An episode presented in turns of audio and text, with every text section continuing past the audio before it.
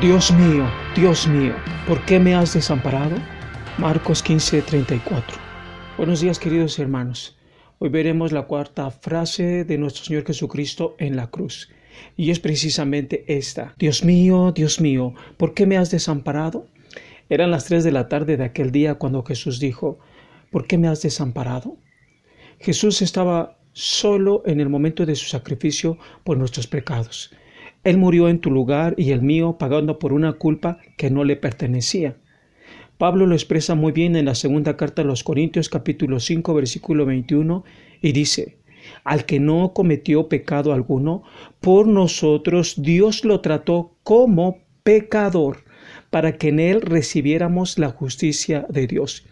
El Hijo tuvo que soportar tal castigo y morir por nuestros pecados. Su agonía estuvo enmarcada por la desolación.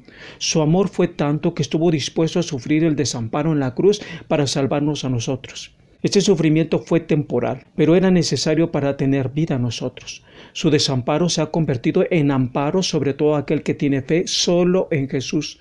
Su desolación era un reflejo de que verdaderamente estaba siendo sacrificado por nuestros pecados.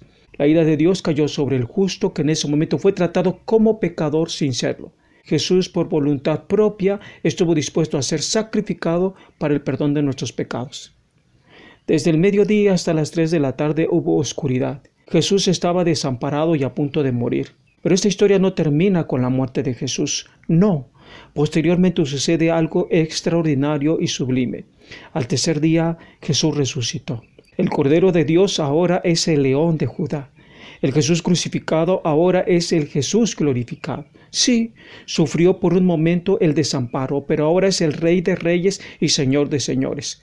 Por tres horas aproximadamente la tierra estuvo en oscuridad. El amor del Padre y el Hijo fue suficiente para soportar tan desolador momento. El desamparo fue momentáneo y necesario para que el justo muriera en favor de los injustos, sí, para morir a favor de nosotros. El sufrimiento de Jesús en la cruz es un hecho sin precedente.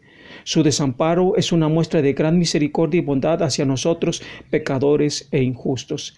La situación que vivió Jesús en la cruz no fue nada fácil, pero su amor a nosotros fue más fuerte. ¿Qué harás ante tal acto de amor?